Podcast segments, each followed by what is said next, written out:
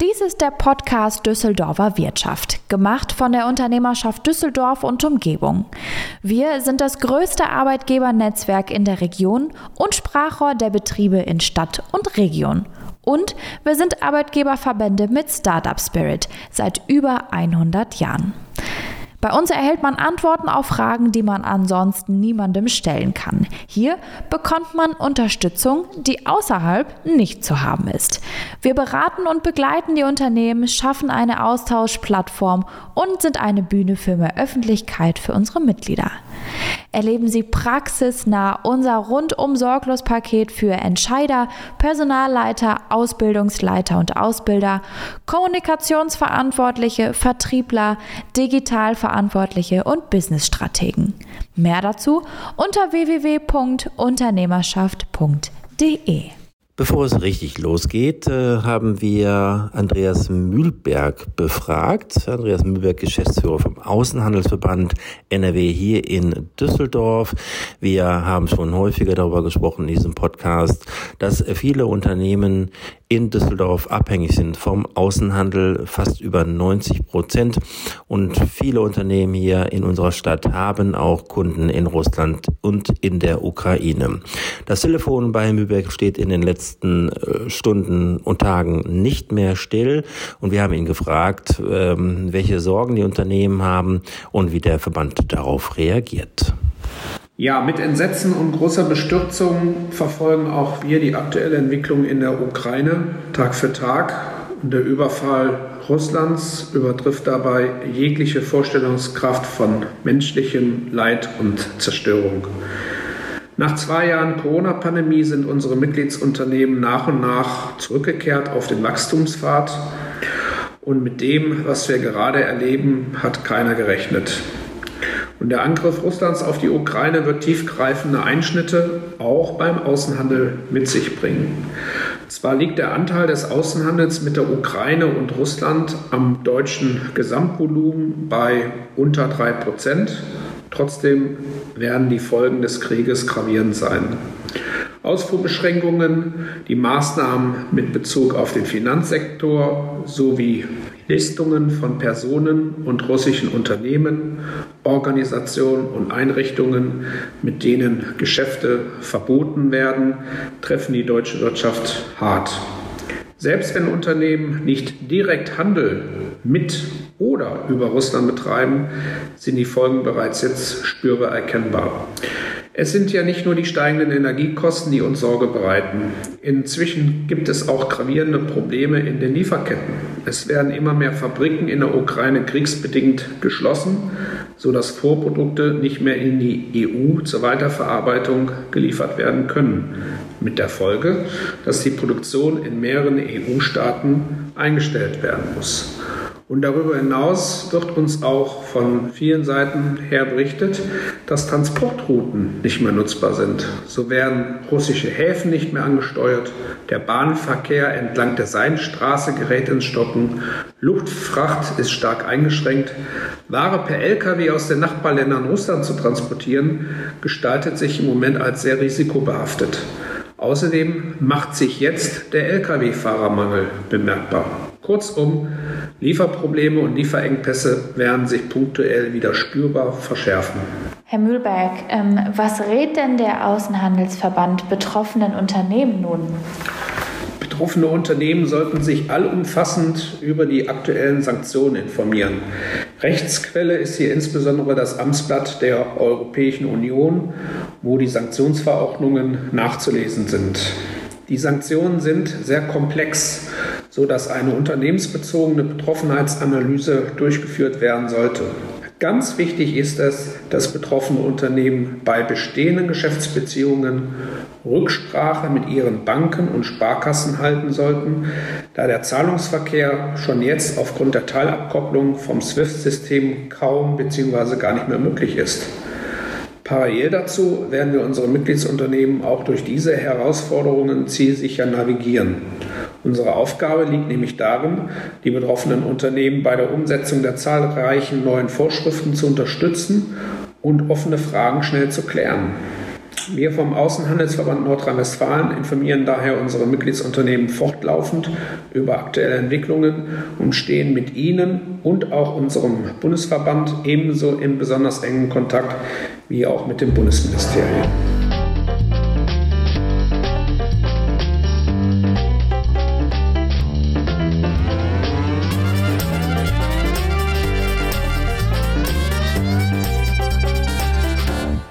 Hier ist die Düsseldorfer Wirtschaft, der Wirtschaftspodcast aus Ihrer Region. Jede Woche gibt es eine geballte Ladung an Nachrichten, Terminen, Expertentalks und Tipps, die Sie nicht verpassen sollten. Wir sind Ihr Moderatorenteam, Lisa Marie Fitzner und Christoph Sochert. Ja, wir haben Startups, die sehr schnell wachsen. Wir haben Unternehmen, Startups, die, die relativ langsam ähm, in, ins Wachstum hineinkommen.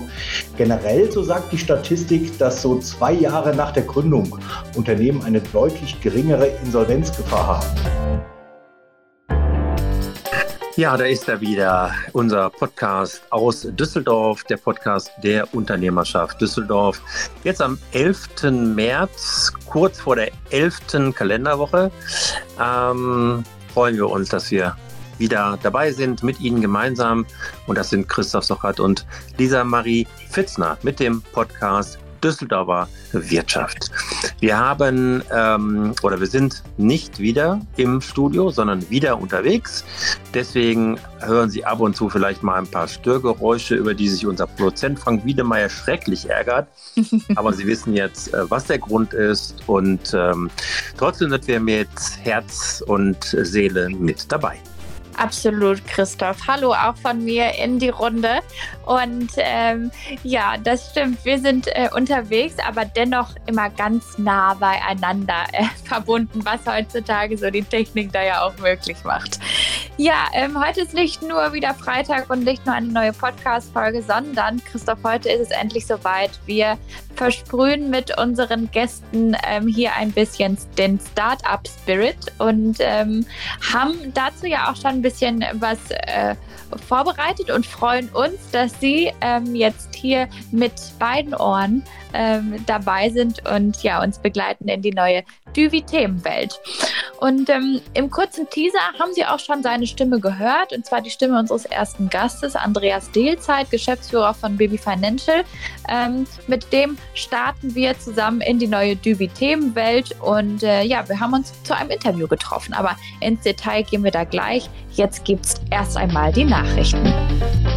Und jetzt gibt es die Nachrichten aus den Unternehmen und der Region.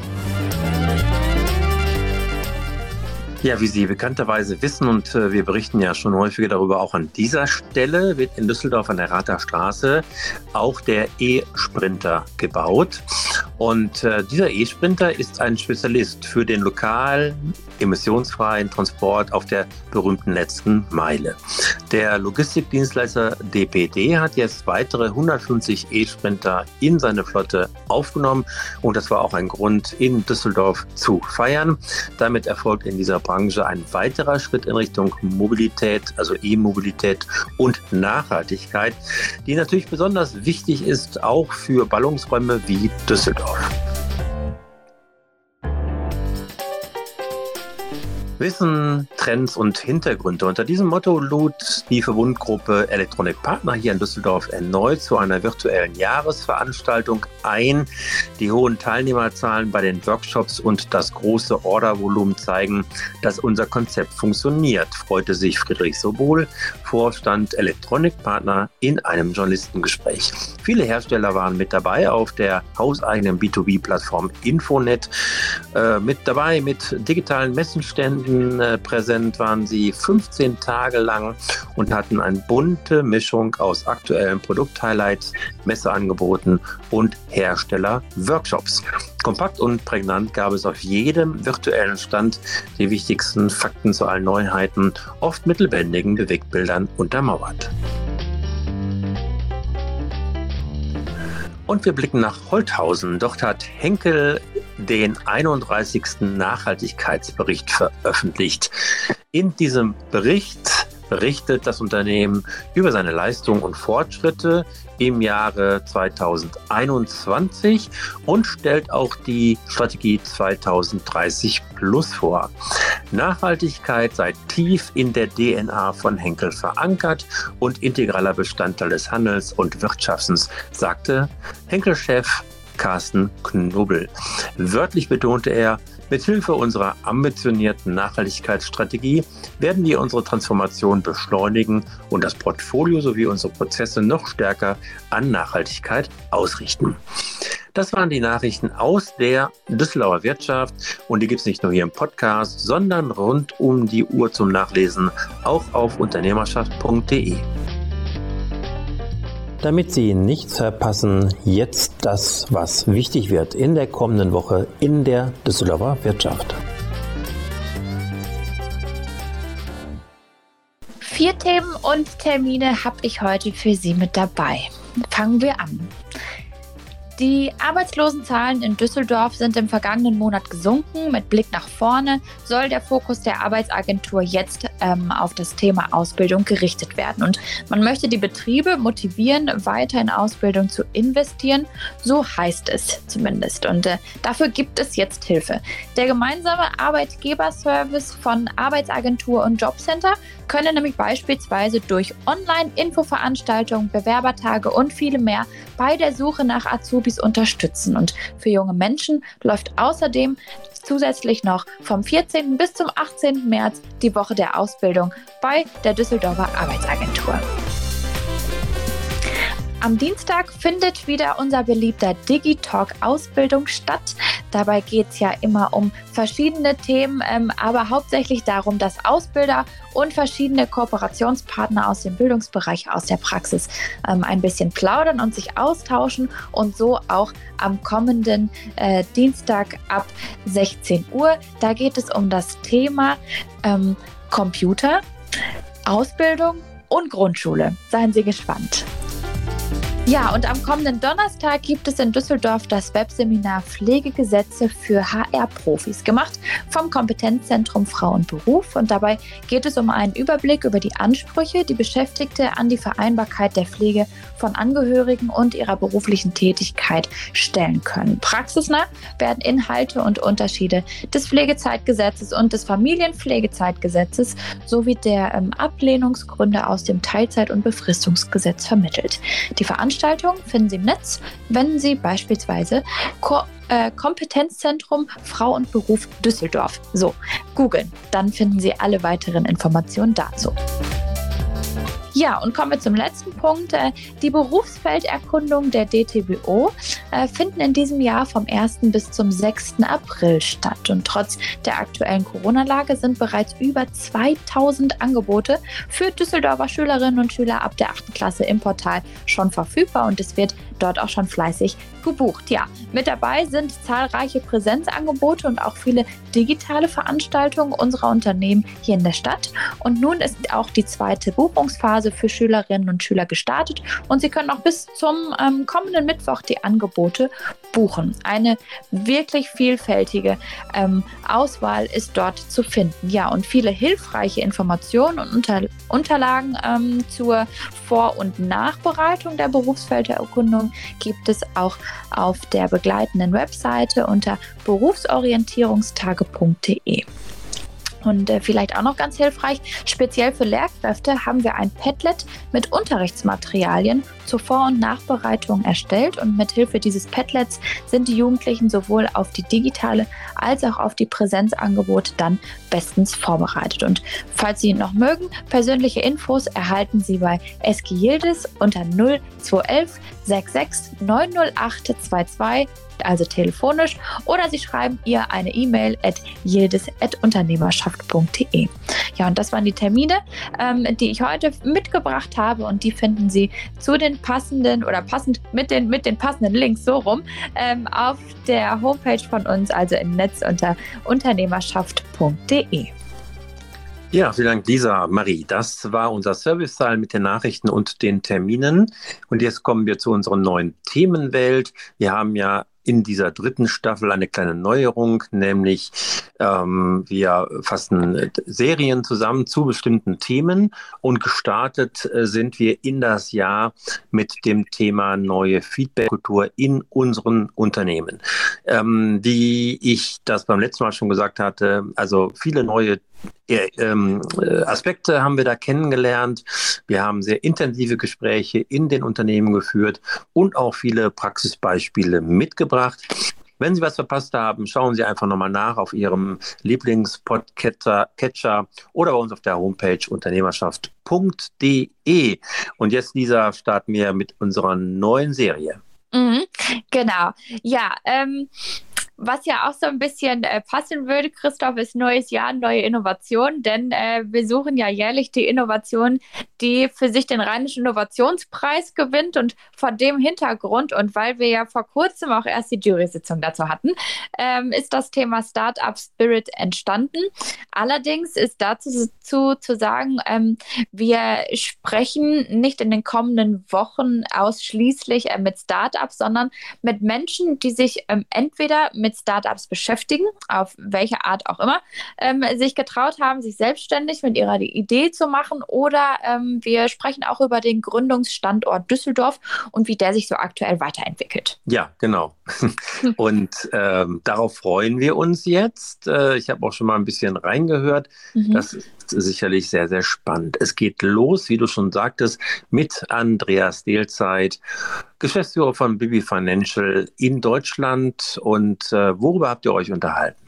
Ja, genau. Also, ähm, Baby Financial steht für Finanzen, um da mal so alle abzuholen. Ähm, und somit ging es dann unter anderem auch um Kredite, Startkapital und mögliche Insolvenzen. Und ähm, im Gespräch mit Andreas Dehlzeit habe ich aber dann auch noch gefragt, ab wann beispielsweise denn ein Startup kein Startup mehr ist. Und um da so die Verbindung herzustellen, Baby Financial unterstützt ähm, Startups in der Gründungsphase quasi als, als Partner, als Unterstützer Unterstützer, als ja, als gute Seele, ähm, um da alles, ich sage jetzt mal, richtig zu machen. Und ähm, Andreas Dezalt hat mir erzählt, ähm, warum sich aus seiner Erfahrung vor allem auch heraus äh, traditionelle Unternehmen vom Startup Spirit anstecken lassen sollten. Und ähm, ja, all das hat ein wirklich sehr schönes Gespräch hinterher ähm, entstehen lassen. Und ich würde sagen, wir hören am besten mal rein. Los geht's.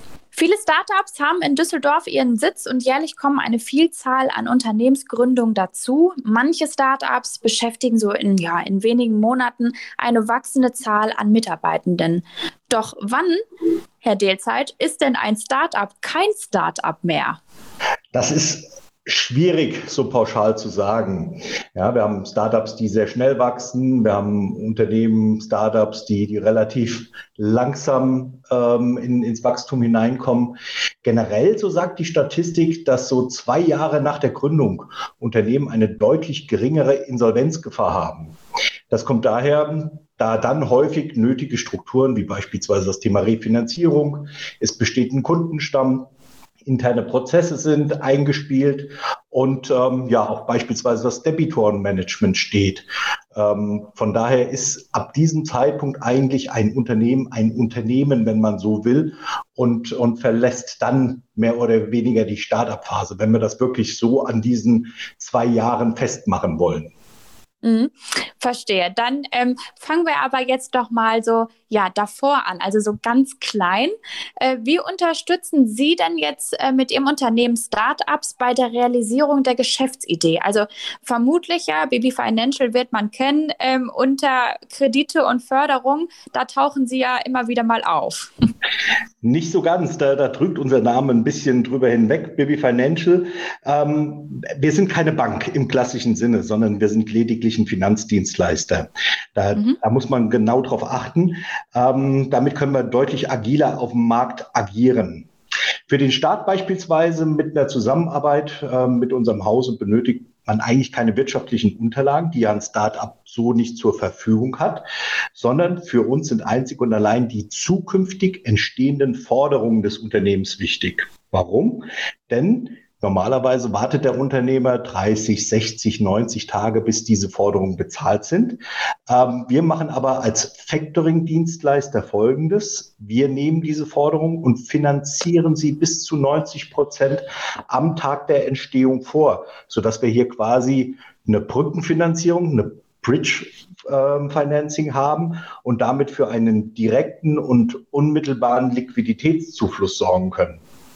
Daneben oder darüber hinaus, neben der Liquiditätsversorgung, helfen wir dem Unternehmen auch beim Debitorenmanagement. Was heißt das?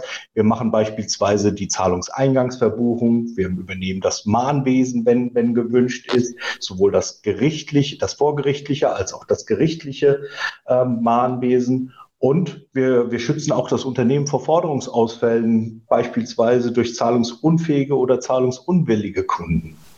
Ja, damit können sich unsere Kunden komplett auf ihre Kernkompetenz rund um ihre eigene Lösung kümmern.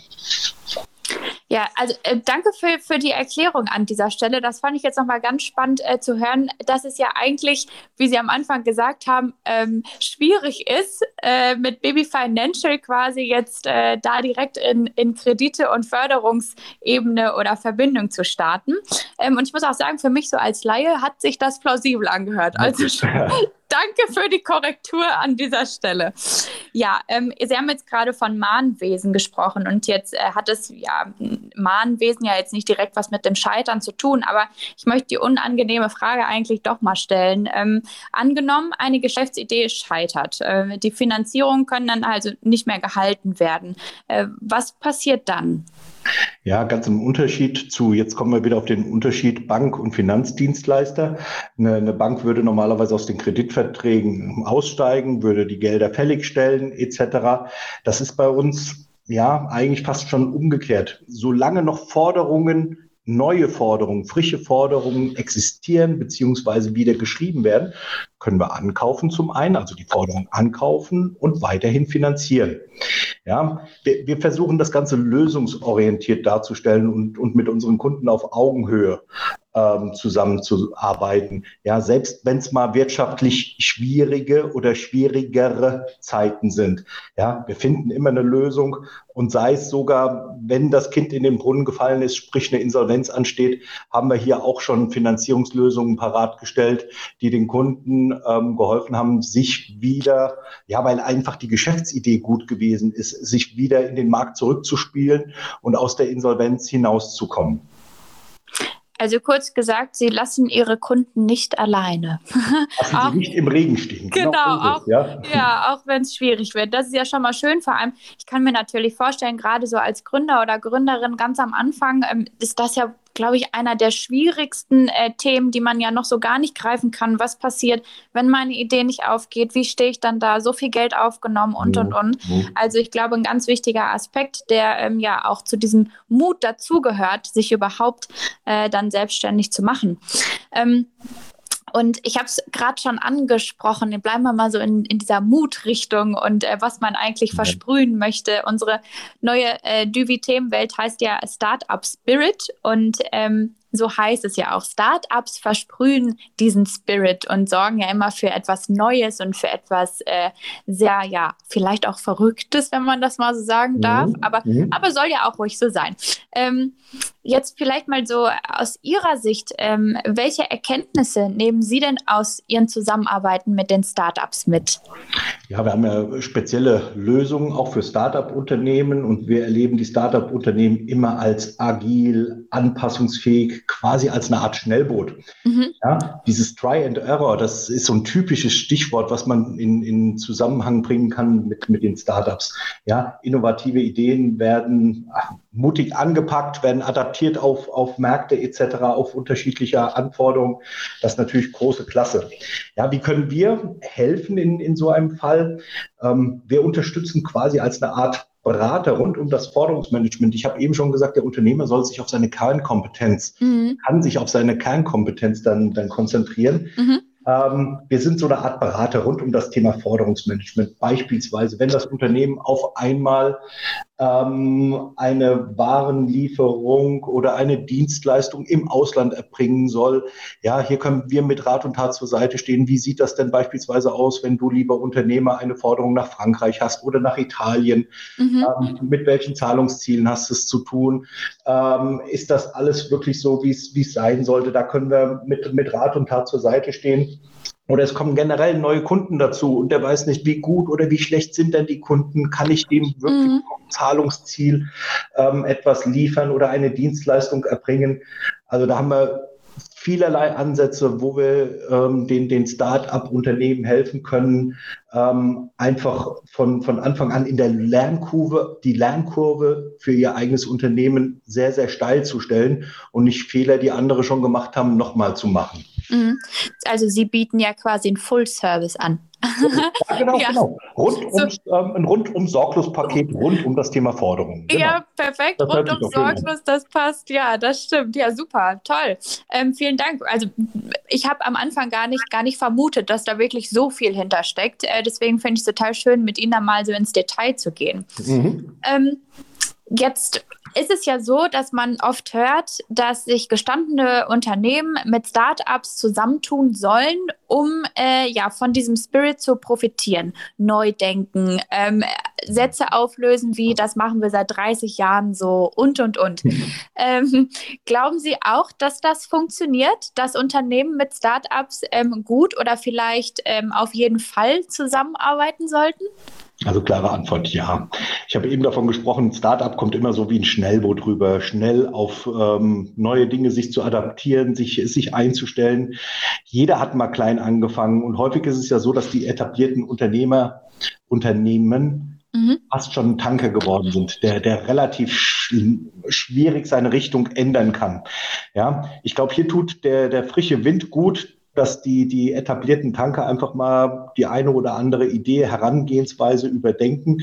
Ähm, nehmen wir nur mal das Beispiel Mitarbeiter, Mitarbeiterführung. Ja? Mhm. Die, jüngere, die jüngere Generation von heute, die hat ganz andere Bedürfnisse. Ja, Stichwort Work-Life-Balance, ähm, Agilität etc.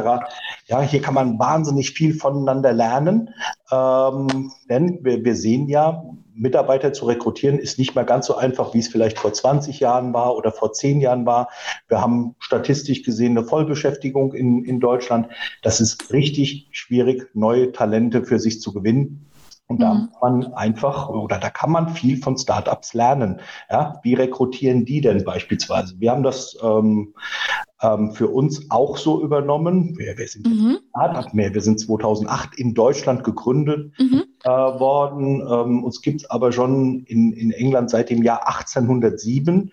Oh. Ja, jetzt sind wir dort auch quasi in Tanker, aber hier in Deutschland haben wir 2018 bei uns viele Dinge geändert und uns insbesondere dem Thema Agilität gewidmet. Und das hilft uns. Äh, wir tauschen uns in Foren aus, wir tauschen uns mit jungen Start-up-Unternehmen aus, auch in und um Düsseldorf, um dort einfach zu lernen und haben dort einen riesen Schritt nach vorne gemacht. Ja, also das, das möchte ich ähm, äh, oder da möchte ich Ihnen zustimmen und Ihre Meinung teile ich total, dass, ähm, dass ich auch glaube, dass man davon nur profitieren kann und dass das auch in der, in der heutigen Zeit ähm, in einem Unternehmen wirklich gut tun kann. Und ja, von daher, das, äh, das kann ich, das kann ich verstehen. Ich arbeite so einmal im Jahr mit äh, jungen Unternehmen zusammen, äh, im, im, äh, ja, im, im Kontext des Rheinischen Innovationspreises. Und selbst da finde ich das schon wirklich spannend zu sehen, wie viele junge äh, Gründerteams da ähm, ja, Ideen einsenden oder halt auch aus gestandenen Unternehmen ähm, heraus entstehen. Also ich, ganz toll. Ganz ich gebe mal einen, einen Tipp. In Düsseldorf gibt es ein ganz, ganz tolles Unternehmen, was für uns so ein bisschen Vorbildfunktion hat, Role Model. Ja. Das ist das Unternehmen Zipgate. Ja, oh, ja. Und wer dort einmal auf einer Veranstaltung gewesen ist, ist auch kein, kein klassisches Startup. Aber wenn man dort mal auf einer Veranstaltung, auf einer Abendveranstaltung war, wenn, wenn die über das Thema Agilität gesprochen haben, ja. geht einem das Herz auf. Das ist ganz, ganz toll. Und auch wenn man nicht in der gleichen Branche ist, ähm, einfach mal Gedanken machen, wie kann man Dinge auf sein Unternehmen ähm, umschlüsseln, adaptieren und ähm, dann, dann geht man morgens einfacher zur Arbeit. Ja, total. Kann ich Ihnen nur zustimmen. Also Christoph Sochert und ich sind große Zipgates-Fans. Sehr gut. und, ja, und, sagen auch, dass das, äh, dass das großartig ist, ähm, wie, wie das dort gelebt wird. Ja, das genau. stimmt. Genau, prima.